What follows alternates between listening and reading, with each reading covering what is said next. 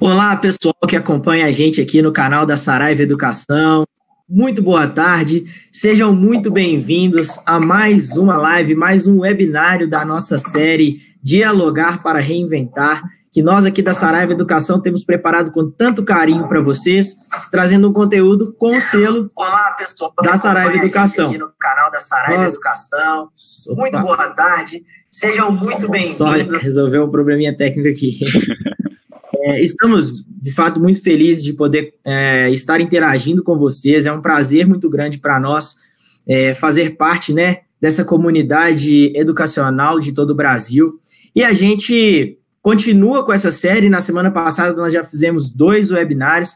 E a gente continua com essa série dessa semana, hoje, começando é, falando sobre um tema que eu sei que muita gente aí está bastante preocupado né, nesse momento que está, de fato, afligindo muita gente, e a gente vai aqui abordar um pouquinho, falar sobre os desafios culturais e operacionais de implantação do EAD no Brasil.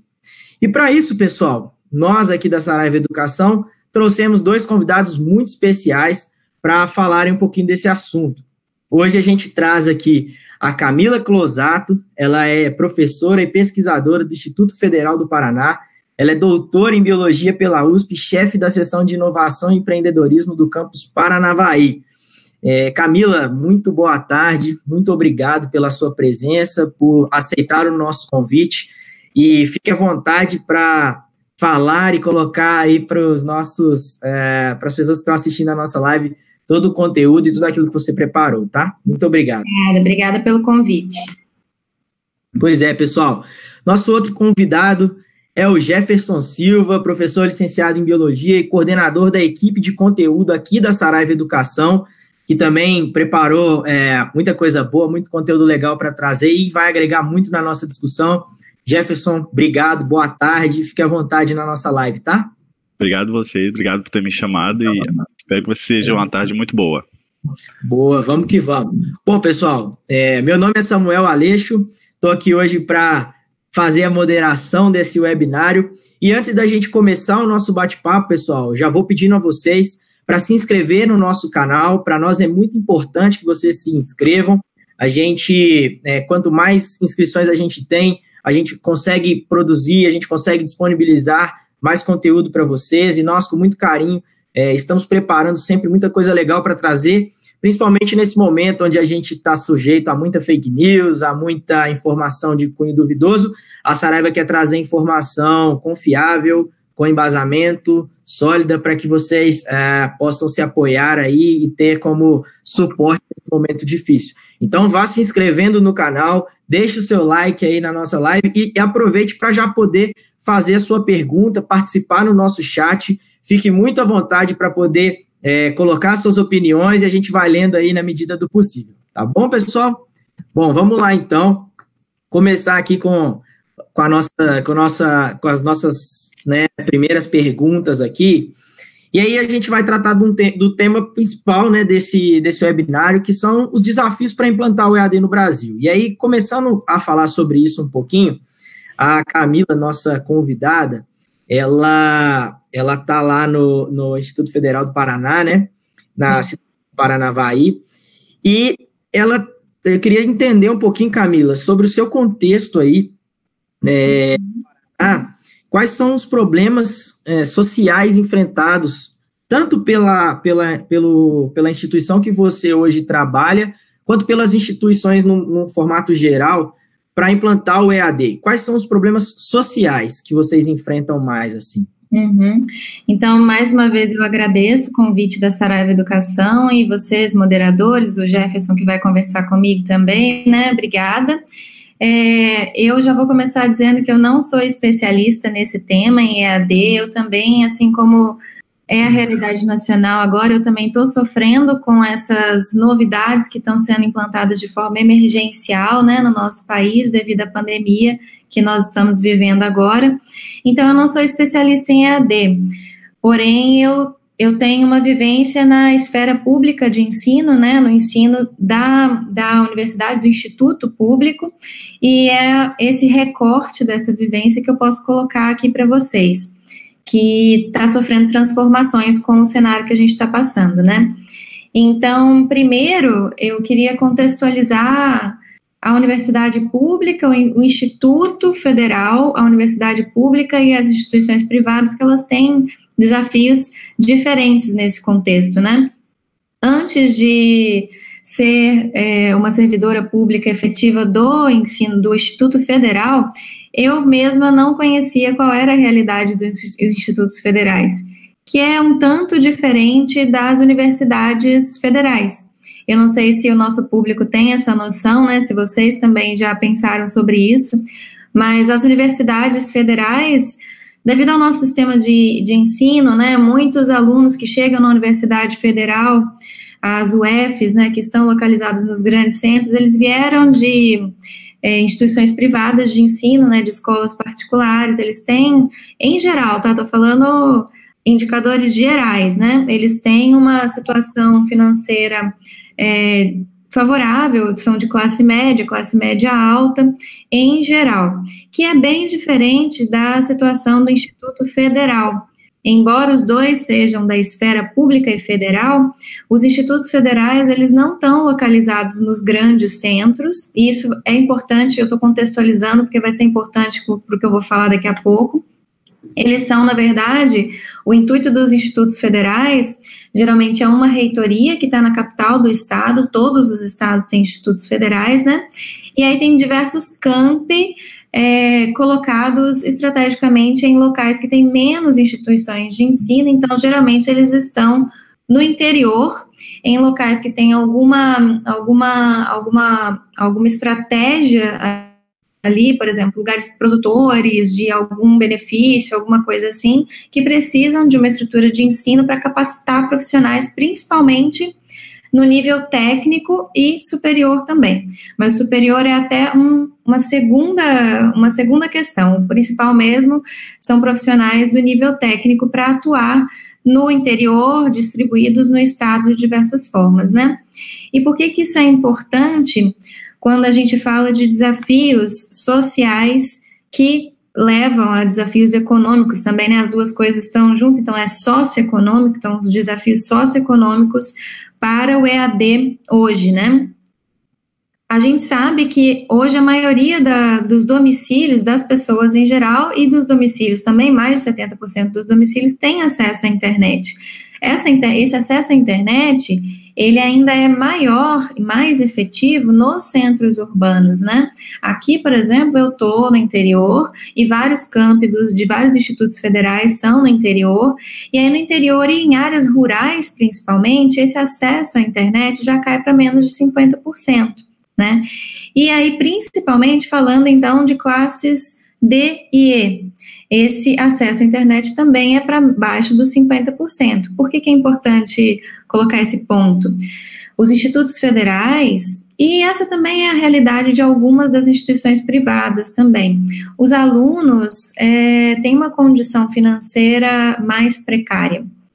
Nos institutos federais, por exemplo, Alguns deles chegam a ter 80% da, do número de vagas de alunos para cotistas, sendo a principal cota aquela de alunos que têm uma condição social, é, econômica social vulnerável, em condição de vulnerabilidade, né?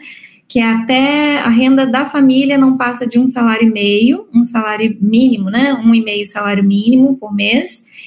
E que tiveram acesso à escola pública em vez da privada durante o ensino fundamental e médio.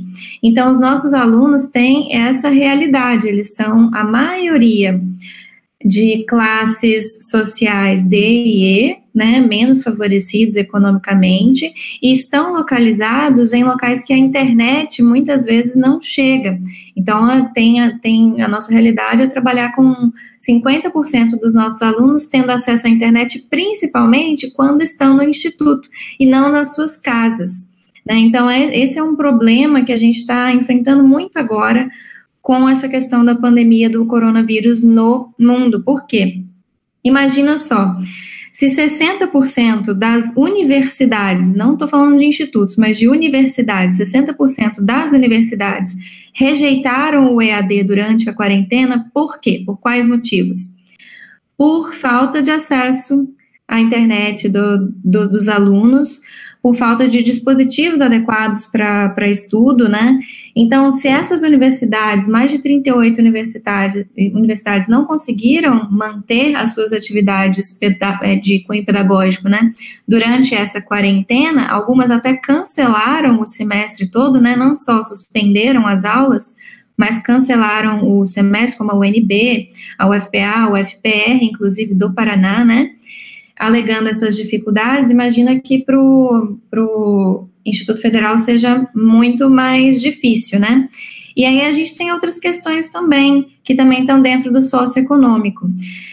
É, hoje em dia, a gente sabe que muitas das pessoas, a maioria, mais de 90% das pessoas, utilizam a internet no celular não exatamente em computador, né, de mesa, desktop ou notebook, não tem acesso, às vezes, a notebook e, e computador. Então, essa é uma dificuldade também, né? Todo mundo tem um celular, principalmente até, eu tinha notado um dado aqui, que famílias com até um salário mínimo, somente 19% das famílias que têm renda de até um salário mínimo por mês têm um computador em casa, mas todas têm celular. Então, todas acessam pelo celular. E aí, falando de ensino, de, de atividades pedagógicas, o processo do ensino-aprendizagem, né, ele fica muito dificultado quando tudo que você tem disponível como dispositivo de estudo é o celular.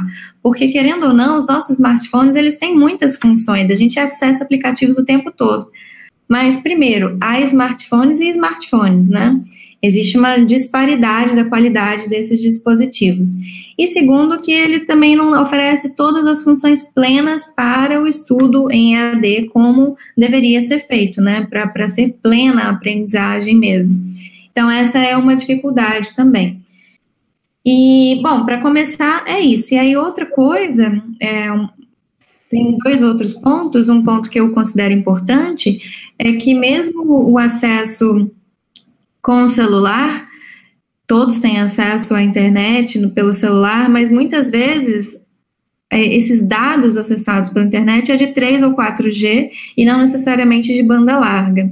E quando a gente fala de ensino, pressupõe-se que o aluno vai ter que baixar as aulas, né, fazer o download desses vídeos que são muitas vezes longos, né? Além dos vídeos, tem os materiais para serem baixados, né? Que são materiais que tem muita figura, muitas vezes é longo também e cerca de menos de 40% dessa população, nesse recorte que eu falei para vocês, tem acesso à, à, banda larga. Então, a qualidade de conexão ficando muito ruim ou média, enfim, é uma situação complicada para um aluno que está ali. Já tem as dificuldades, né? Já tem que superar essa barreira de, de estudar sozinho, de estar sem um apoio mais adequado, às vezes, e aí essa questão também impõe mais uma barreira, né? Velocidade de internet. E aí, por último, é, da questão social, socioeconômica, que eu aponto aqui, seria a realidade de um espaço adequado para estudo. E a gente sabe que existe muita variação né, nas condições, nas realidades das pessoas. Uma pessoa de classe média, classe média alta, ela vai ter provavelmente um escritório em casa, vai ter uma escrivaninha no quarto, às vezes um quarto próprio ou que seja dividido com mais uma pessoa, né? Mas tem uma escrivaninha, um local de estudo, tem silêncio, tem ventilação, tem tudo apropriado, cadeira ergonômica, as coisas mais básicas que a gente nem pensa, né? Que possa tá, entrar nessa conta, ela existe, elas existem e fazem diferença no, no processo de ensino-aprendizagem. E aí, classe média e classe média alta vão ter acesso a essas, a essas coisas, enquanto que as classes mais desfavorecidas não vão ter. Então, às vezes, é um cômodo para várias pessoas, não tem a tranquilidade, o silêncio necessário. E aí, junto com aquelas outras questões de, às vezes, não tem o computador, não tem a internet banda larga, né? Isso tudo vai colocando dificuldades. E o que a gente está vivenciando hoje no Brasil é justamente é, colocar isso na vitrine. Não é que ninguém sabia que isso acontecia antes, mas agora, como a gente está numa situação emergencial, essas questões estão sendo colocadas na vitrine para serem debatidas como uma nação, né, nacionalmente, né? O que se a gente deseja implementar TICs, né, novas tecnologias de informação e fazer uso amplo dessas tecnologias para o ensino, nós precisamos revisar esse acesso social e econômico das pessoas, das famílias, do, dos seus filhos, enfim, pessoas em idade jovem também, para acessar melhor como que pode ser feito da melhor forma, né? Sem prejudicar as metodologias que já existem, sem prejudicar o processo de ensino-aprendizagem. É, esse, esse, esse, ponto é bem interessante porque não, não é novo essa, essa necessidade de AD, mas uh, ela jogou a gente para frente tantos anos assim, é, a gente já sentia essa necessidade de investir em AD, de entender todos esses desafios que a gente tem. Muitas das vezes a gente conseguia sanear isso durante a aula presencial. Então, vamos pensar num, num cenário fora da pandemia, por exemplo. É, se você tem alunos que não têm acesso à internet em casa, no máximo um 3G, que ele vai conseguir fazer um download de, sei lá, poucas coisas, não vai conseguir baixar uma aula, não vai conseguir é, jogar um, um, game que você insira na sua plataforma, ele não consegue fazer isso em casa, mas ele consegue fazer na faculdade. Quando ele vai na aula presencial, quando ele vai no polo, quando ele vai assistir. Agora, nesse momento, a gente percebeu que não existe essa possibilidade dentro da maioria dos lares do, do, dos estudantes. Os, os, institutos federais têm, um, têm um, um, perfil muito similar às instituições privadas, né? Uhum. A gente vê nas privadas mais ainda ainda exacerbado essa, essa dificuldade. Muitos precisam trabalhar para pagar a mensalidade. A, a, renda média é de um terço deles, da renda familiar, é de dois mil reais. Então eles não conseguem, eles não conseguem ter computador, eles não conseguem ter um investimento de uma internet de alta velocidade. E tudo isso foi exacerbado agora nesse momento do coronavírus. Exatamente. E aí a gente tem um contraponto aí, eu, eu, concordo muito com o que você falou, Jefferson, que existe um perfil dos alunos muito parecido. O perfil dos alunos, sim, é muito parecido. O que a gente tem de grande diferença é, é agora as instituições privadas elas estão investindo, colocando dinheiro na compra de softwares, de instrumentos adequados munindo os professores é, para continuar as suas aulas né, de forma não presencial, para não atrasar calendário, porque também existe uma pressão da sociedade que paga essas aulas né, no instituto privado. Já se pensa, ah, vai ter uma mobilização para reduzir mensalidade, então, já que a gente está com as aulas suspensas. Então, agora, é, o, o caminho, né, o caminho da instituição privada é o contrário, é de capacitar, munir os professores, gastar com softwares de AVA é, nesse momento para que, que essa situação não saia tanto do controle quando ela voltar, né?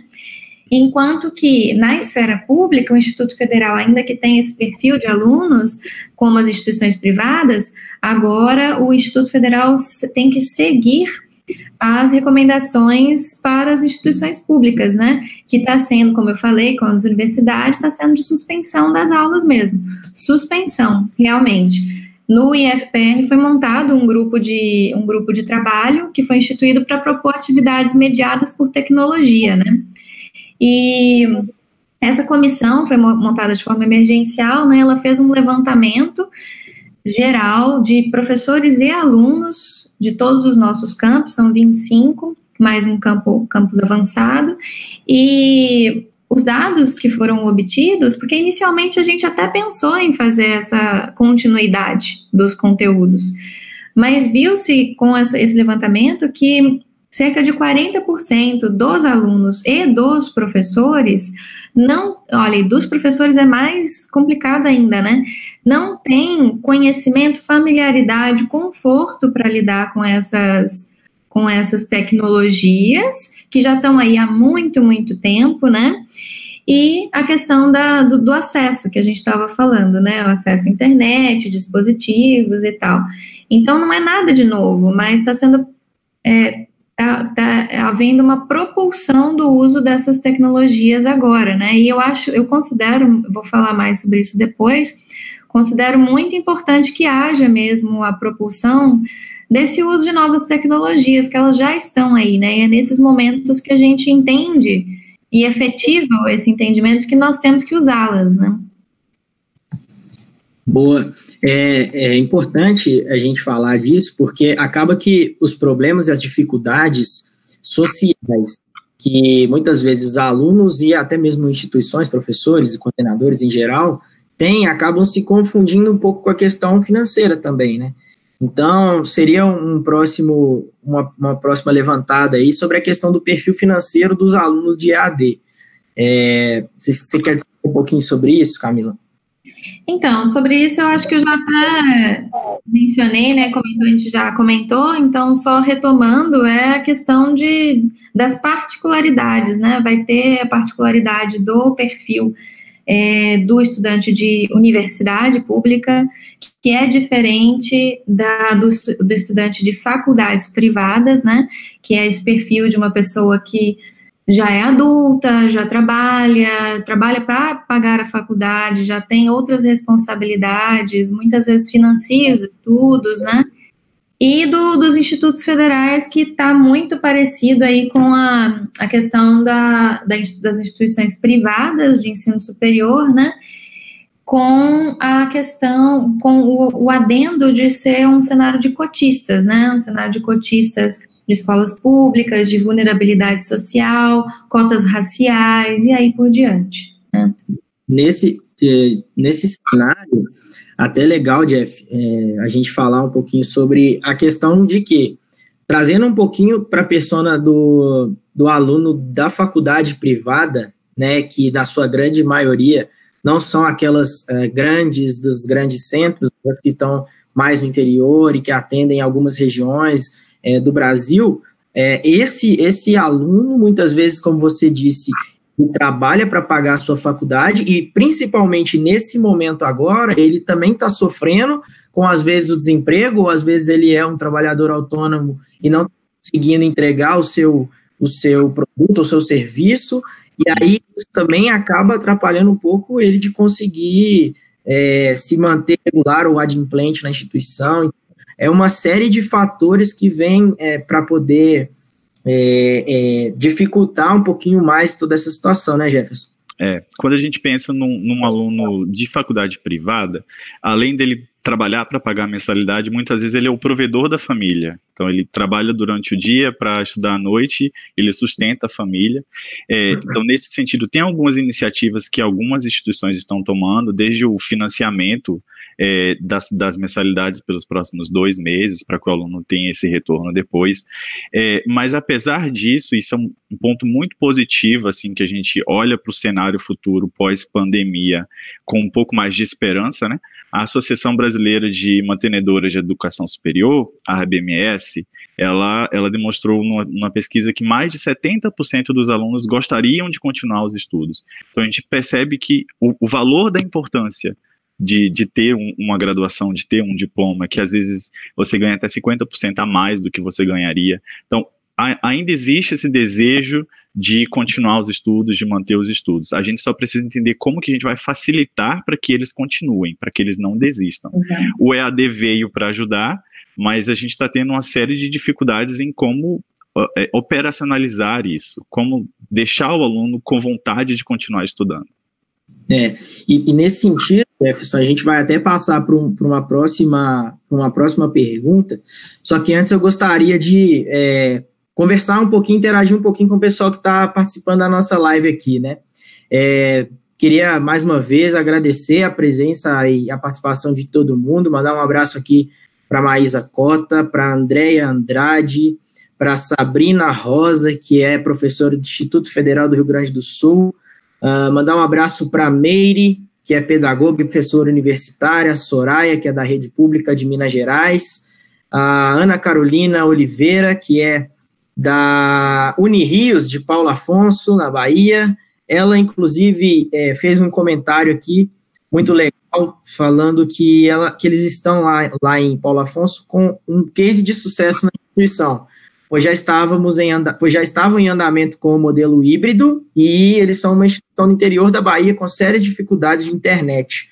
Ô, Ana Carolina, é, se você puder contar um pouquinho mais né, sobre esse case aí, para a gente poder também compartilhar com todo mundo que está participando da live com a gente, aí do webinário com a gente, vai ser um prazer, tá? É, e aí você que está assistindo né, a live, o webinário, fique à vontade também para colocar aqui no nosso chat de onde você é, qual é a sua instituição, é, como você é, tem trabalhado com EAD na sua instituição, porque o que nós estamos fazendo aqui não deixa, não é nada mais do que um, um bate-papo, né? Uma troca de, de, de, informação, uma troca de conhecimento para que todo mundo saia ganhando. Caminhando um pouquinho mais, gente, com, nossa, com, nossa, com o nosso webinário aqui, é, queria que a gente falasse um pouquinho sobre os desafios culturais, né, de implantação de EAD ou, ou de, é, do trabalho com, com ensino à distância, né? A gente sabe que muitas vezes temos esses problemas é, operacionais ou sociais e financeiros, mas existe também, às vezes, a questão do preconceito, da resistência, tanto de alunos quanto de professores. Às vezes, o perfil de professores com, com uma idade um pouco é, mais elevada, às vezes tem certa dificuldade, acha que o EAD é uma coisa de sete cabeças, enfim. É, como, como que a gente. Qual que, esse, é, esses desafios aí que a gente encontra mais voltado para a parte cultural do ensino à distância? Muito bem. É, é como você falou, né? eu entendo também que os desafios culturais são do binômio aluno e professor, né? Não é de uma parte ou de outra. Então, uma vez superados os desafios econômicos, sociais que a gente colocou, daí tem a questão de mudar a mentalidade de alunos e de professores com essas metodologias de ensino que são mais novas, né? A gente nasceu e cresceu, eu digo a minha geração mesmo, nasci e cresci com a mentalidade do ensino tradicional, né? Aquela aula tradicional em que o professor expõe, ele está numa posição de autoridade elevada, né? E ele expõe o conteúdo, expõe, né? Expositiva, expõe o conteúdo para os alunos que podem interagir, devem interagir, mas tem um trabalho mais passivo nesse, nesse, contexto, né? E quando a gente fala em EAD, a gente está falando em uma mudança de um paradigma, né? A gente está falando da, de, de transformar esse ensino em algo muito mais ativo pelo aluno. E aí vem a questão das metodologias ativas, né? É, como você falou, e eu concordo muito, existe uma, uma resistência muito grande de, de professores, principalmente os professores de idade um pouco mais avançada, né, que, que viveram esse modelo de ensino tradicional e reproduzem esse modelo da mesma forma, mas não só, tá? Eu falo pela minha experiência aqui, muitos professores jovens mesmo não utilizam nenhum, nenhum, nenhum TIC, né, nas suas aulas, simplesmente por às vezes não conhecer, não ter utilizado e, e talvez seja mais tranquilo esse, esse, esse ensino tradicional, né, em que você aprende um conteúdo, passa esse conteúdo, né, você se sente autoridade naquele assunto. Então, no IFPR, por exemplo, né, e eu imagino que isso seja nos IFs, esteja acontecendo concomitantemente em todos os IFs do Brasil, é, agora a gente está com esse cenário da pandemia, a gente está, a direção de ensino, na realidade, está promovendo ações de capacitação para os, os professores que Agora não é uma questão de se os professores querem, né? Não é os professores queiram fazer ou não, mas é uma questão de que tem que, né? As tecnologias estão aí, nós temos que utilizar. Eu já utilizava o Google Classroom como principal plataforma nas minhas aulas, veja bem, todas presenciais, mas eu utilizava o Google Classroom e pretendo continu continuar utilizando como uma ferramenta complementar, em que eu postava vídeos, trabalhos, materiais complementares, enquetes, muitas vezes dá para interagir dessa forma no, no tempo que o espaço, que o aluno não está no espaço da instituição, né? Mas ele continua tendo esse vínculo com a instituição mesmo fora dela. é muito importante o que o Jefferson mencionou, muito importante mesmo, de que os, nós, professores que já utilizávamos esse tipo de tecnologia, eu não via problema nenhum, os meus alunos iam, acessavam e me davam retorno sempre. Por quê? Porque eles estavam acessando da internet do instituto, muitas vezes ficavam à tarde para fazer os trabalhos, etc. Agora já é uma realidade diferente, né, que a gente tem que mensurar de forma diferente também. Mas a nossa direção, imagino que direções em todo o país estejam fomentando essa capacitação agora, né, nos AVAs. O Google Classroom é gratuito, né, uma plataforma muito fácil de usar, muito intuitiva. Daí o Moodle, né, que já é uma coisa mais institucional, então é, formas mais, mais é, canônicas da, da EAD são mais é, colocadas nesse tipo de plataforma, né? O Moodle também a gente tem agora capacitação nesse sentido, e até para coisas que parecem básicas, não são, por exemplo, como preparar videoaulas, né? Como gravar um vídeo do teu computador, como compartilhar a tela do teu computador, né? Para você mostrar slides, para você mostrar perguntas, né? Como fazer uma live. A gente está fazendo agora uma live, parece uma coisa muito boba, né? Mas muita gente não sabe fazer, nunca fez, né? Não tem uma conta de YouTube, de Instagram, então são várias coisas pequenas que é até difícil de mensurar e que as pessoas estão tendo mais é, noção agora, né? Editar vídeos e tal. Porque o professor que está acostumado lá com o ensino tradicional, de repente, é, de um dia para o outro, né, as, as, aulas foram suspensas e de um dia para o outro todos tiveram que se tornar é, influenciadores digitais, youtubers e estão ficando loucos com isso, né? Porque uma coisa é ter um material montado para a tua aula, outra coisa é adaptar esse formato que não pode ser o mesmo formato, e isso é muito importante enquanto desafio cultural, né? Os professores entenderem que não dá para aplicar a mesma metodologia, não adianta ser simplesmente a mesma aula gravada para, para uma, uma atividade EAD, né? Não funciona da mesma forma, tem que ser cativada de um modo diferente, né? E aí essa mudança de mentalidade tem que incluir isso, tem que incluir as metodologias ativas, tem que incluir olhar o EAD também não como aquele vilão que vai substituir todo o ensino. É como quando o Kindle foi lançado, ah, todos os livros físicos vão desaparecer, não vai ter mais ninguém lendo livros no papel. Isso nunca aconteceu, né? Não, não vai acontecer nunca. O papel do professor como orientador, como facilita facilitador, como mentor, ele vai continuar existindo sempre, né? O que a gente tem que ver é como que essa, esse EAD pode agregar ao, ao ensino, né? Como ele pode trazer novas, novos, modos de, de é, abordar os conteúdos e como a, a, a, aprendizagem pode ser mais plena, então, quando você utiliza é, metodologias que dependem também, tanto do professor quanto do aluno, a ser mais ativo no seu processo de conhecimento, né? Buscar informações, ser mais organizado, gerir o próprio tempo e ser mais crítico com o que lê também, né? Porque uma vez que a gente. É, eu, eu falo isso muito com os meus alunos, que é, eles não me enganam, eles não. Eu sei que eles não estão lendo do, do livro didático, eu sei que eles estão pegando videoaulas, vendo videoaulas das mais diversas fontes. A questão é, se eles já vão fazer isso mesmo, e mais de 90% dos alunos fazem o uso de videoaulas como material complementar, né, em vez de realizar a leitura do, do livro didático, por que não disponibilizar um conteúdo digital que realmente tem o selo de qualidade daquela instituição, né, dos professores daquela instituição, como material para esses alunos também, né? Então, é, isso também é mudança de mentalidade que vai ser aflorada agora com, com a pandemia e tal. Então é, é mais ou menos nesse sentido. Acho que, que essa, essa toda essa resistência que alguns grupos tiveram com relação ao EAD foi porque foi uma disrupção muito grande, muito repentina Isso. de como eles estavam vindo. Então, é, é muito interessante quando você olha, por exemplo, a visão do mercado de trabalho em relação ao aluno de AD. Muitas vezes eles enxergam competências no, no aluno de AD que são é, mais pronunciadas do que o aluno presencial. É responsabilidade, autonomia, é, resolver problemas, resolução de problemas. Então o mercado entende isso. Só que a gente, como instituições de ensino, a gente não olhou para os nossos alunos e falou, ok, a gente tem que desenvolver isso aqui para poder dar os próximos passos no EAD.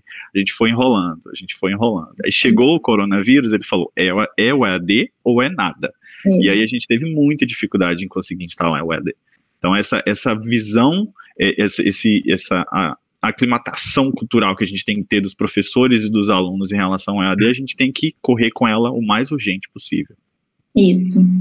É, não, legal. E, e, e, tem um ponto, né, pessoal, assim, de tudo que vocês falaram, é, dois pontos que eu queria destacar e ressaltar aqui também, que é o fato de os professores, até a, a Soraya comentou aqui no nosso chat aqui, ela falou assim, não, professor youtuber, é, acaba que é uma, é uma espécie de, de adaptação mesmo, né, de da gente ter professores que aprendam a, a a fazer esse tipo de interação com as redes sociais, né, de, de influenciarem os seus alunos, né, através das aulas, enfim, de fato, sim.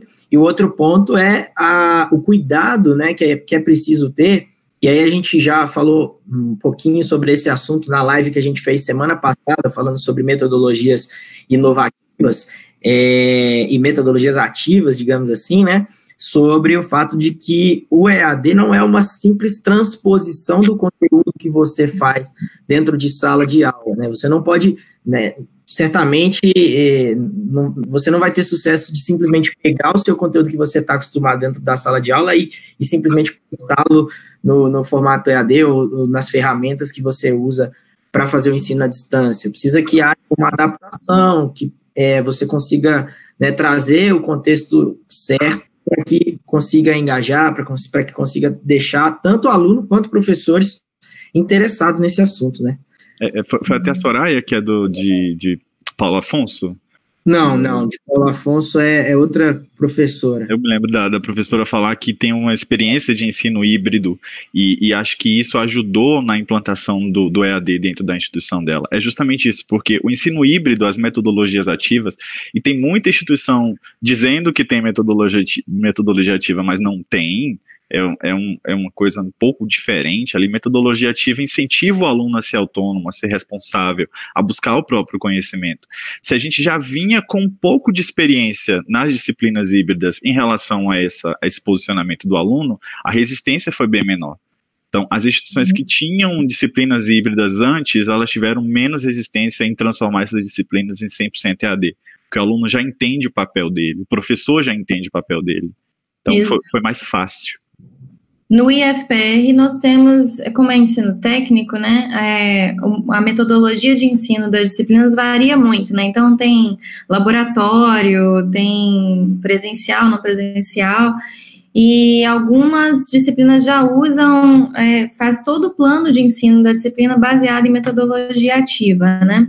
Eu, eu não, eu sou professora de biologia e áreas relacionadas, e disciplinas relacionadas à biologia, né, então, o que eu faço nas minhas aulas é utilizar as duas coisas. E, e, eu, da minha experiência pessoal, eu posso dizer que é dar um trabalho danado você fazer o aluno ser mais autônomo com seus estudos, né? Buscar. Então, é, aprendizagem baseada em problemas, em projetos, estudos de caso, dá, dá bastante trabalho para o professor para exaurir todas as causas daquele estudo, né, e fazer com que os alunos busquem aquilo, que é bem trabalhoso mesmo. E aí, nesse sentido, eu, eu, eu da experiência pessoal, eu trago que a, a minha experiência com a ED também está sendo bastante trabalhosa, assim, não é, é talvez no, no imaginário das pessoas, as pessoas podem pensar, ah, professor grava a aula e aí pronto, está gravada e nunca mais tem que fazer de novo. Não é isso de jeito nenhum. Primeiro que gravar a aula já dá muito trabalho, essa aula tem que ser atualizada sempre, ela tem que ser pensada para ser uma aula de EAD, né? E depois disso, além de você ter que prover material também, né? Você tem que selecionar, você tem que prover um material adequado para o aluno, além da aula, né? Não é só a aula. E depois disso tudo, tem a interação de atendimento com os alunos, de tirar dúvidas. Eu comentei com vocês outro dia que o meu WhatsApp agora é público, né, de domínio público. Eu tenho, ontem era domingo, 10, 11 horas da noite respondendo aluno, com, com dúvida disso, com dúvida daquilo. Então, não para mais, né? Enquanto eu estou falando com vocês aqui, vai surgindo um monte de mensagens. Então, para um professor, eu tenho, eu tenho comigo cerca de 120 alunos, uma coisa assim, entre as disciplinas que eu ministro. E é muito aluno interagindo o tempo todo, né? Cada um no seu horário. Então, você fica por conta, realmente. Esse imaginário do que é o professor em EAD também tem que ser mudado, né, para as pessoas em geral. Isso também é mudança de é um, é um desafio cultural e é uma mudança Legal. de mentalidade. Que aqui vale a pena também salientar que no, quando a gente pensa no cenário das instituições privadas, a gente tem um, um fator é, mais assim é preocupante que é capacidade de produção de conteúdo. Uhum. Então, as instituições federais ainda têm um pouco de capacidade de produção interna, de videoaula e etc e tal. Mas quando a gente pensa na, na faculdade privada, muitos professores trabalham em duas, três, eles não conseguem produzir, a faculdade não tem um estúdio, a faculdade não tem. Então, é, é importante também buscar parcerias para trazer essa produção de conteúdo. Cada, cada vez mais o futuro da educação vai ser uma instituição de ensino e as suas instituições parceiras que fornecem produtos, produto, que fazem marketing digital, que fazem marketing de instituição. Então, é, é, vai, vai ser um ecossistema de empresas, não vai ser uma instituição única, isolada, ela faz tudo. Dentro do universo privado, isso é muito difícil. Uhum. Boa, boa. Bom, pessoal, deixa eu aproveitar aqui e mandar um, um, alguns abraços para o pessoal que está interagindo com a gente na, na, no nosso chat aqui, ao vivo do webinário. Mandar um abraço para Regina Garcia, para Juliana Silva, que é do campus de Cabedelo, do IFPB, ou seja, pessoal dos institutos federais em peso aí, Camila, é, prestigiando a gente. É, mandar um abraço para a Gláucia, do, da Universidade Federal do Paraná também.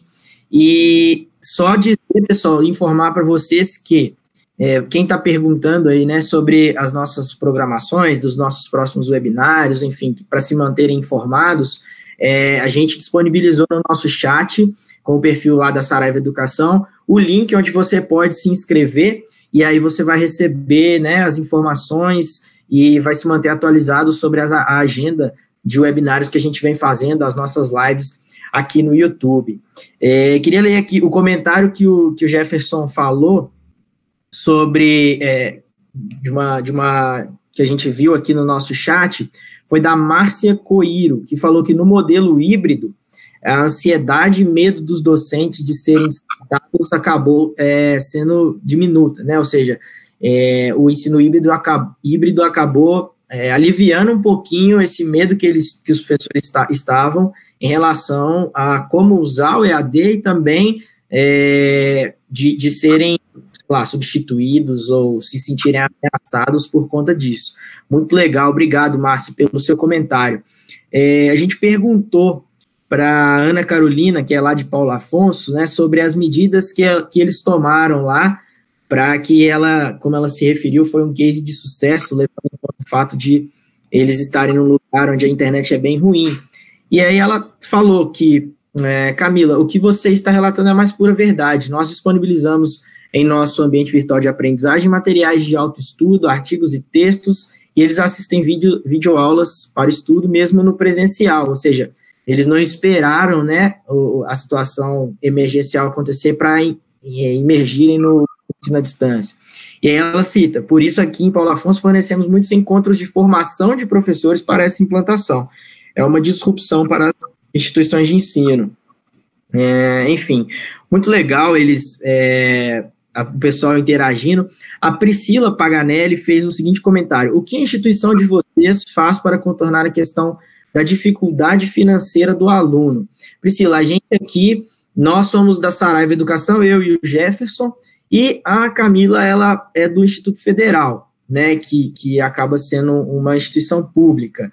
É, sugiro para o pessoal que está participando da nossa live aí, é, compartilhar quais são né, as, as medidas que vocês estão tomando para contornar essa situação aí da dificuldade que, a, que essa pandemia vem é, trazendo, vem impondo, né, tanto para os alunos quanto para as instituições de forma geral. É, aproveito, pessoal, para pedir para que vocês se inscrevam no canal, deixem o seu, o seu like aí, o seu comentário, para a gente continuar no nosso bate-papo aqui. Mandar um abraço também para o pessoal da, do Núcleo de Educação à Distância da Fibra, que é uma instituição lá do Pará, do Pará né, em Belém, a Janaína Costa. Mandar um abraço para ela também, professor Gomes, que sempre acompanha a gente aqui também. Uh, pessoal, caminhando um pouquinho mais, aí vamos falar um pouco sobre as ações de remediação em virtude dessa pandemia. É, queria que a gente fosse mais para o lado prático agora e falasse de ações que as instituições, que o Instituto Federal do Paraná, enfim, e outras que a gente tenha conhecimento, é, estão tomando para se adequarem a esse cenário de coronavírus, é, utilizando do ensino à distância. Camila, como que está sendo esse processo de estruturação aí no IFPR? Sim, aqui a gente só eu queria só responder um pouquinho a, a Priscila, né? É, eu sei que ela colocou essa, esse questionamento geral, assim, mas nós somos uma instituição pública, né? E de fato, como eu mencionei, os nossos alunos são 80% cotistas, né? Então faz muito sentido a, a pergunta que ela fez. E na nossa instituição, a gente tem já de costume, faz parte da, é um mecanismo institucional, é, editais de assistência para alunos, né? Nós temos a sessão pedagógica, que tem uma assistente social, que faz uma análise, uma análise social da, do perfil social dessas famílias que entram com seus alunos no, no instituto, né? E aí, de acordo com um ranking de vulnerabilidade social mesmo, né? Condição financeira principalmente, é, os alunos têm direito a uma bolsa, que é uma bolsa de manutenção daquele aluno, né, que vai dar a possibilidade de ele comer fora de casa, de ter, de comprar materiais, né, de ir sobrevivendo nesse sentido. Além disso, a gente tem ajudas de auxílios, né, ajudas de custo para transporte, para alimentação, e muitos dos nossos alunos são bolsistas, porque a gente, nós somos professores, mas também pesquisadores, e os nossos projetos a gente acaba pleiteando muita bolsa para alunos, né, para realizarem esses projetos de pesquisa, de extensão, de inovação. Então, a bolsa, que é uma bolsa científica, né, acaba sendo um, um valor muito significativo para a família que a recebe, porque a bolsa acaba não sendo só do aluno. Como esse aluno está em vulnerabilidade social, a bolsa acaba sendo para a família também. Então, os alunos bolsistas também é, trazem essa, essa, essa renda para os seus lares, né? E durante agora, aí contextualizando, durante a pandemia do coronavírus, os servidores estão fazendo continuamente uma ação de verificação dessa, da, dessas famílias em condição de vulnerabilidade social para auxiliar com cesta básica e algumas outras necessidades básicas que, que possam surgir no momento que as famílias estão mais fragilizadas também. E isso é muito importante para a manutenção desses alunos, né? Daí, nesse cenário mais prático, respondendo a pergunta agora, é, como eu falei, nós no IFPR, pela, pelo, é, pelo resultado do, da comissão de estudos à distância que foi formada emergencialmente, né, nós não, nós, ficou decidido que nós não daremos conteúdos novos, né, devido à dificuldade de acesso à internet e a dispositivos de estudo desses nossos alunos. Então, conteúdos novos nós não estamos trabalhando. Entretanto, isso para não, não prejudicar né, a aprendizagem plena dos alunos. Entretanto, nós, nós temos uma recomendação muito forte para manter as atividades à distância com esses alunos, de forma não a dar conteúdos novos, mas a revisar esses conteúdos e fazer outras ações. Por exemplo, é, nós estamos organizando ações de revisão de conteúdos para vestibular, fazer pequenos cursos para vestibular, que a gente sabe, vestibular, Enem. Aqui a gente tem um programa seriado também da, da, da Universidade Estadual do Estado, aqui, né, a UEM e a UEL.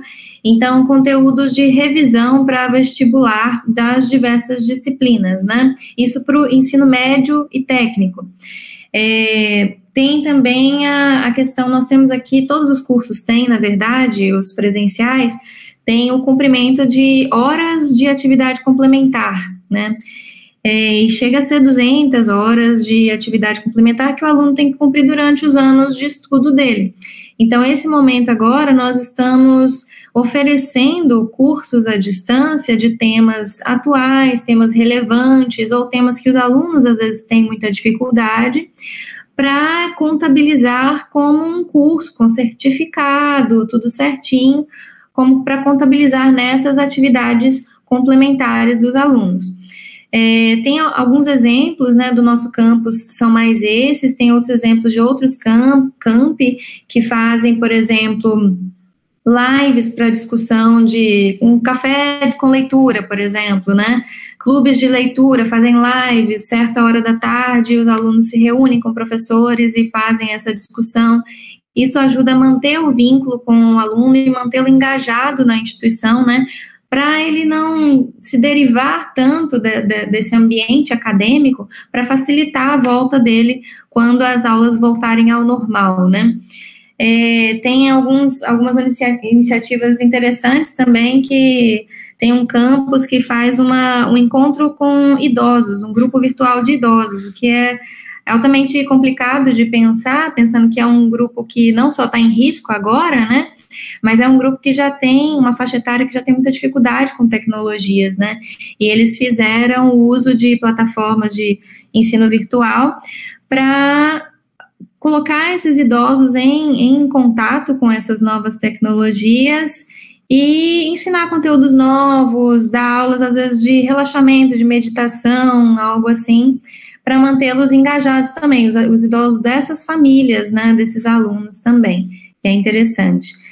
Da minha experiência, eu tenho feito e tem dado muito certo, é, na medida que os alunos conseguem acessar, né, que não são todos os alunos que estão conseguindo nesse momento, eu tenho feito uma seleção de, eu sou professora de biologia, né, uma seleção de alguns experimentos que são fáceis de fazer em casa, com coisas de cozinha mesmo, pequenos laboratórios que você pode montar na tua casa mesmo, com coisas muito básicas, e que eu passo para os alunos as instruções para eles fazerem os experimentos, eles fazem com o que eles têm na casa dele, colher, copo, as coisas mais básicas, é, experimentos relacionados a conteúdos que eu trabalho em aula e peço para eles interpretarem.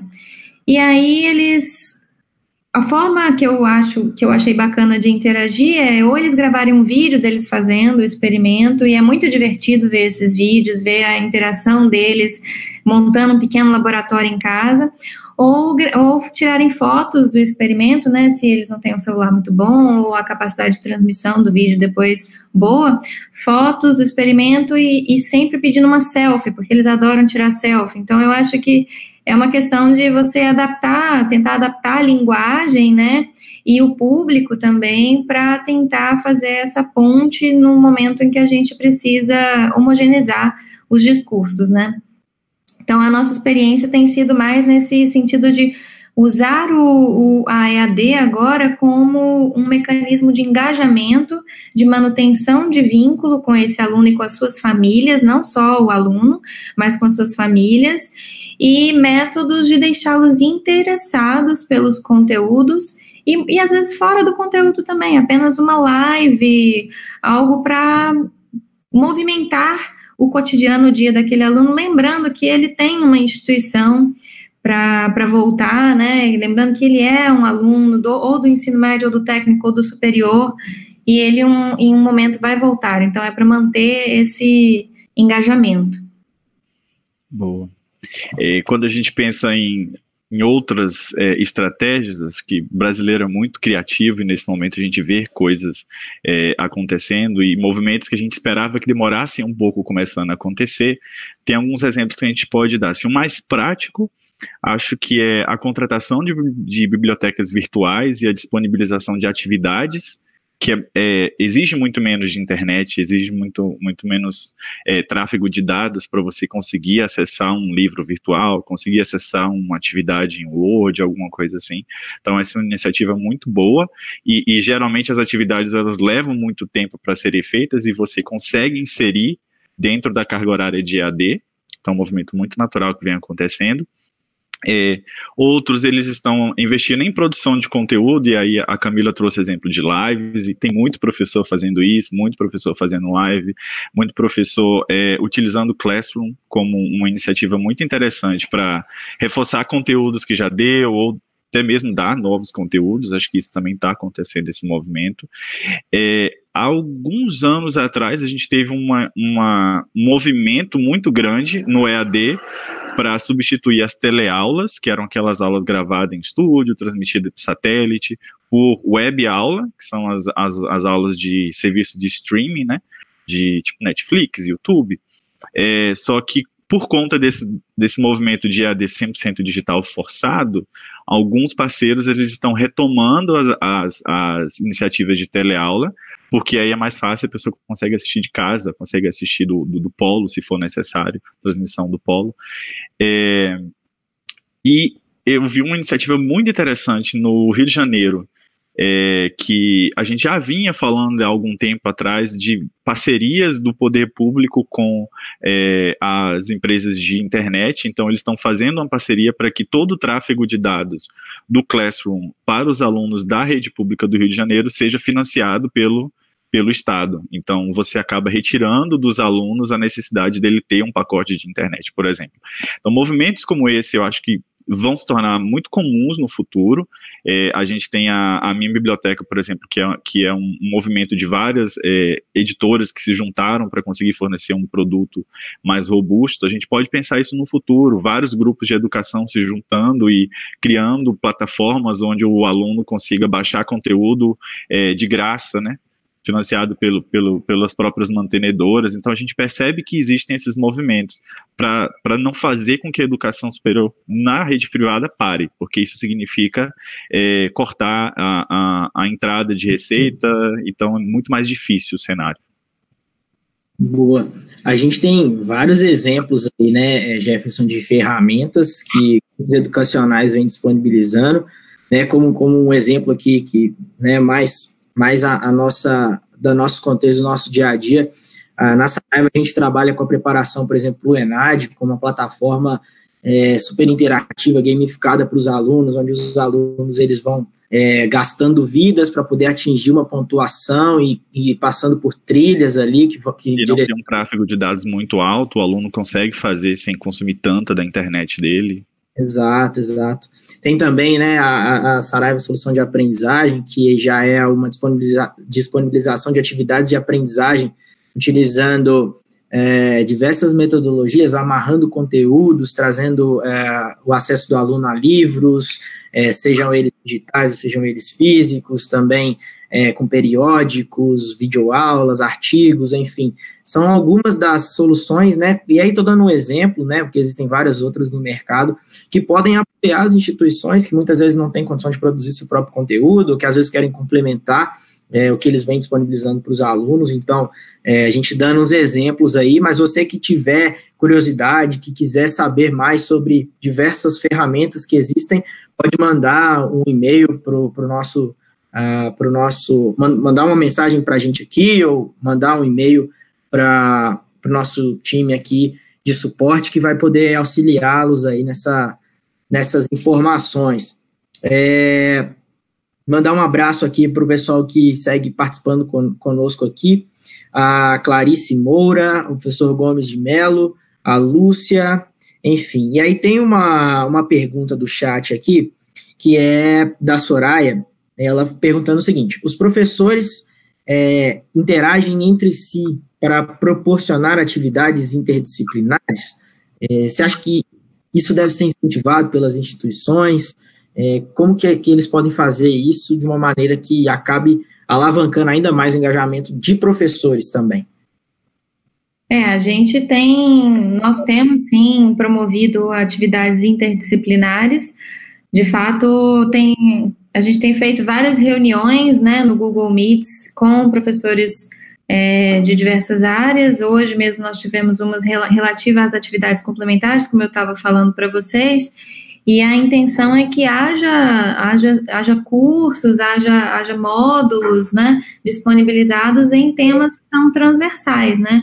por exemplo, é, a questão ambiental, né, sustentabilidade são temas transversais, as questões raciais, das humanidades são temas transversais também, que precisam ser trabalhados ao longo do curso, não só em uma disciplina, e os professores se unem e propõem atividades nesse sentido. Né? É muito importante, até porque um professor traz a, a experiência para o outro, né? E essa ajuda mútua facilita muito a, a implementação desse, dessas tecnologias nesse cenário, né? É, com, com, certeza, a gente pode pensar em metodologia baseada em projetos e você envolver professores de diferentes disciplinas, cobrando é, conceitos diferentes, aplicações de conceitos diferentes. Então, é, é possível e é bem interessante, na verdade. Excelente. É, bom, pessoal, eu falei com vocês aqui sobre enviarem né, as mensagens, as perguntas, as dúvidas é, para nós. Então, a gente colocou aí no chat o e-mail com, é, onde você consegue contato com a gente aqui da Saraiva. Então, é o falecom.saraivaeducacão.com.br, ou seja, sem, sem o cedilha e sem é, o acento aí no A. Então, fale com você manda a sua mensagem, manda a sua dúvida, a sua pergunta e a gente responde para você. A gente pode falar sobre diversas ferramentas que a gente sabe que ajudar as instituições no ensino à distância, é, métodos que a gente vê que têm sido é, boas práticas utilizadas, enfim. Bom, pessoal, vamos caminhando mais para o encerramento. É, e aí eu queria, né, enquanto o pessoal vai mandando aí também as boas práticas que eles têm feito, né, os nossos os espectadores que estão participando da live com a gente, fiquem à vontade para colocar no chat aí quais são as boas práticas que vocês têm visto que tem dado certo nesse momento aí de pandemia. E aí, né, caminhando mais para o final, eu queria fazer uma pergunta para vocês, que é em relação às perspectivas para o EAD pós-crise. A gente está passando por um momento muito difícil, para nós ainda é muito nebuloso é, sobre quando isso vai de fato acabar, né? Eu acho que ainda é um pouco distante a gente ter essa certeza, mas uma hora vai acabar, a gente assim espera. Como vocês veem essa transformação digital aí para o futuro das instituições de ensino? Bom, é, vou começar falando. Eu gosto muito de pensar que é uma revolução como um todo, né? Eu gosto de citar o Thomas Kuhn, que é um filósofo da ciência estadunidense, que escreveu A Estrutura das Revoluções Científicas, que é um clássico da filosofia da ciência e que descreve como que os paradigmas são alterados ao longo do tempo, né? Então a gente tem um paradigma vigente, vamos supor, ele coloca para teorias científicas, mas a gente pode usar para ensino de uma forma geral. Então a gente tem o ensino tradicional como um paradigma, né? E aí esse paradigma vai ficando obsoleto, vão surgindo outras formas de ensino que também têm é, suas eficiências, suas, suas características benéficas, as pessoas vão percebendo isso. Mas existe uma dificuldade de mudar o paradigma, né? O paradigma continua sendo aquele do ensino tradicional. E aí vem um momento de crise, esse momento da pandemia é um momento de crise, né? E nessa crise é que as pessoas, a sociedade como um todo, é forçada a ter uma revolução, a revolução científica nesse, nesse momento, que é a revolução no ensino, né? E aí a mudança de paradigma ocorre após essa pressão, né? A pressão dessa crise que está acontecendo agora. Então a gente pode traçar esse paralelo com uma revolução científica em que um paradigma está sendo mudado, né? Como que vai ser depois? A gente não sabe exatamente como vai ser depois, mas eu enxergo que vai ser uma sociedade mais conectada com essa transformação digital. A gente já vive num mundo de indústria 4.0, de big data, né, de, de nuvem, dados em nuvem. Então a gente tem que chegar. Parece que nós precisamos caminhar para onde já, onde já estamos, né? A gente já está lá, mas a gente tem que caminhar para lá também. E o ensino está fazendo essa transformação agora. Então, eu enxergo que a gente vai sair disso com professores e alunos, mas principalmente pensando agora no meu lado, os professores vão sair com novos conhecimentos para aplicar, seja no ensino pre presencial, mas também complementando com o EAD, ou seja, no EAD integral, né? É, profissionais mais capacitados com essas tecnologias é, o uso muito maior e o conhecimento e o traquejo com as metodologias ativas muito melhor do que a gente tem hoje. E a mudança dessa mentalidade, né, tanto de alunos como professores, assim, os alunos mais autônomos, gerindo, organizando o seu tempo, né, sendo mais responsáveis pelo, pelo seu estudo, pela sua aprendizagem, e os professores lidando com essa nova mentalidade também. Então, assim, para colocar algo positivo que sai disso tudo, existe a mudança do paradigma, existe uma revolução de um pensamento e a gente vai sair mais capacitado, mais capaz de usar tecnologias, chegando então nessa era que a gente já está, mas ainda está caminhando para atingi-la. É, acho, acho bem interessante essa, essa visão caniana sobre o, o, a revolução, acho que foi uma, um paralelo muito interessante. Acho que nenhuma parte da sociedade vai sair como era antes, né? Vai existir uma nova normalidade. Acho que o, o, passado a gente tem que desapegar, ele não vai mais existir, as relações vão ser diferentes, as nossas relações com as compras, com consumismo, tudo vai ser diferente. É, eu ainda acho que a gente leva um tempo para a gente recuperar a, a sala de aula presencial, é, como é um, um ambiente de, de, muita aglomeração, eu acho que ainda vai, assim que a gente tiver a retomada dos ambientes, a gente vai começar, vai demorar um pouquinho mais para a gente voltar à sala de aula. Então, o EAD veio para ficar, o EAD vai continuar por um bom tempo. Eu acho que a gente sai dessa revolução, desse, desse, desse, desse momento que a gente passou, com dois grupos muito distintos. Um deles é um grupo que é, gostou da experiência do EAD, muitas vezes porque já tinha um ensino híbrido, já tinha uma metodologia ativa, já tinha um, um, cheiro do que seria o EAD 100%. Esse grupo ele vai ser um grupo positivo que vai reforçar. E eu vejo um outro grupo de pessoas que tiveram uma experiência muito ruim com o EAD 100%. Eram, são pessoas que não estavam acostumadas a, a ser autônomas do seu processo de ensino-aprendizagem, que não estavam acostumadas a ter responsabilidade, que, que não conseguiram gerir bem as entregas, os horários. Então, para esse grupo de pessoas, as instituições elas vão ter que parar, refletir e primeiro entender quais habilidades elas vão desenvolver, quais perfis elas vão querer trazer, para daí a gente voltar a conversar seriamente sobre um EAD 100% ou um, um EAD mais presente na vida das pessoas. Mas assim, o EAD veio para ficar. É. É muito legal isso mesmo, Jefferson. A gente é, é aquela coisa, né? Nós já estamos de, de alguma maneira ambientados a usar das coisas digitais hoje em dia, né, na nossa vida pessoal. Então, o celular é o que mais salta aos olhos quando a gente fala é, disso né, e a nossa interação com redes sociais, é, com e-mail, enfim. E agora cabe a nós levar isso de uma maneira é, que seja confortável, né, que seja à vontade para a educação e para diversas outras áreas da nossa vida. E eu creio que tem muita vantagem, muitas, muitas coisas boas aí que vão acabar virando prática e rotina na nossa vida por conta dessas transformações. É, a gente recebeu uma pergunta é, agora já no finalzinho, e aí eu queria só fazer essa, essa última perguntinha, se vocês puderem responder aí de forma mais direta, sobre processos avaliativos no ensino à distância. Inclusive, eu quis fazer essa pergunta porque hoje eu tive uma conversa com, é, com um coordenador de uma instituição no interior da Bahia também, e ele estava muito apreensivo sobre isso, sobre essa questão dos processos avaliativos. O que, que dá para a gente passar de recado para o pessoal em relação a isso? Vou deixar o Jefferson falar primeiro.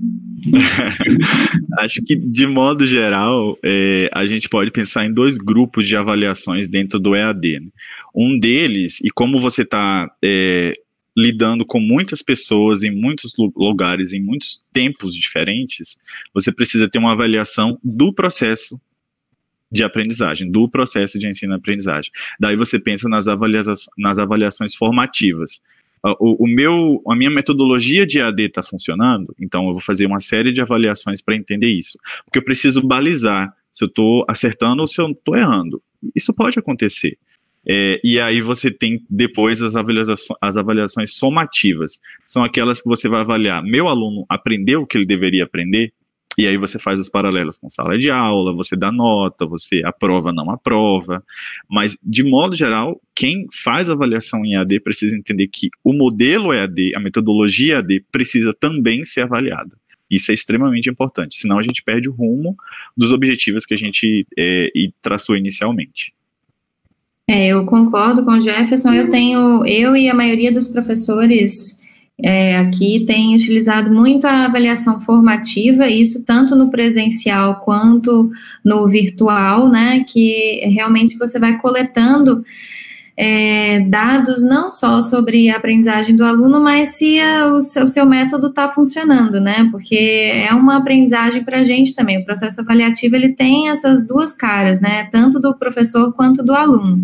Se todos os alunos estão indo mal, de alguma forma também é culpa do professor, né? Todo mundo sabe disso.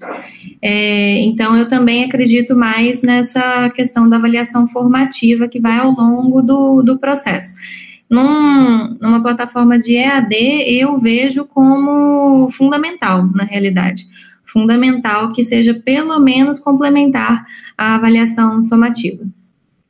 Legal, até porque dentro de sala de aula, né, às vezes é, é mais fácil do professor ter o controle sobre o método que ele está aplicando ser é, efetivo, eficiente ou não, do que é, em relação ao EAD. Então, é, é, realmente necessário ele entender que precisa avaliar esse processo também, né? E não simplesmente chegar no final de um conteúdo, mandar uma, uma prova, uma, um, algum exercício para o aluno responder e ele avaliar se o aluno é, adquiriu o conhecimento, o aprendizado é, ou não, né? Bom, pessoal, então a gente tá, vai finalizar aqui. Queria mandar um abraço mais uma vez para todo mundo que participou, para Márcia, para Meire, para Soraya. Soraya, inclusive, falou aqui que ela é do ensino médio e fundamental e que eles também já estão é, entendendo que é necessário introduzir essa ferramenta no nível de ensino mais, mais básico também. Que bom. E né, ela está até falando aqui que o aluno ele já chega é, mais familiarizado né, no ensino superior ou no ensino técnico é, com essas ferramentas de ensino à distância. Então, bem bacana mesmo. Obrigado pela participação, a Priscila, a Lúcia, a, enfim, a Clarice, e agradecer mesmo a participação de todos vocês. Agradecer aos nossos convidados. Camila, obrigado, viu, por todo o conhecimento, por todo o conteúdo compartilhado. Foi um prazer ter você com a gente aqui. E a casa é sua. Fica à vontade sempre que quiser, sempre que né, quiser falar sobre educação, a gente está aberto aqui, tá bom? Obrigado. Eu que agradeço vocês, foi um prazer, foi muito, foi bem construtiva a conversa e agradeço os participantes também que mandaram perguntas e vai ficar um monte de reflexões a fazer a partir daí. Show de bola. Queria agradecer também ao Jefferson. Obrigado, Jefferson, pelo seu, uh, pelo seu tempo, pela sua disponibilidade e também por compartilhar tanto conteúdo interessante e qualidade com a gente, tá? Imagina, eu que agradeço. É sempre um prazer falar de AD. Parece que é, é conversar sobre o futuro. É, é muito gostoso falar de AD. Boa, tem muita novidade vindo aí, a gente sabe, e a gente fica muito feliz de poder falar sobre esses assuntos. É, queria, pessoal, aproveitar, lembrar vocês sobre uh, essa série né, que nós estamos fazendo. Nessa semana, essa foi a primeira. Amanhã a gente tem outra, outro webinar, às 14 horas aqui também, para continuar falando um pouquinho sobre né, é, é, esses desafios que, nós, que, a, educação vem enfrentando em meio a essa, pandemia, a essa pandemia, nesse período de quarentena. Então, você que participou hoje com a gente aqui, já compartilha para os seus amigos, para os seus colegas de trabalho, para o pessoal da sua instituição, para acompanhar o nosso webinário aqui amanhã também às 14 horas. Tá? Vai ser um prazer ter vocês com a gente aqui. A gente fica muito feliz de receber tantas mensagens, de tantas participações.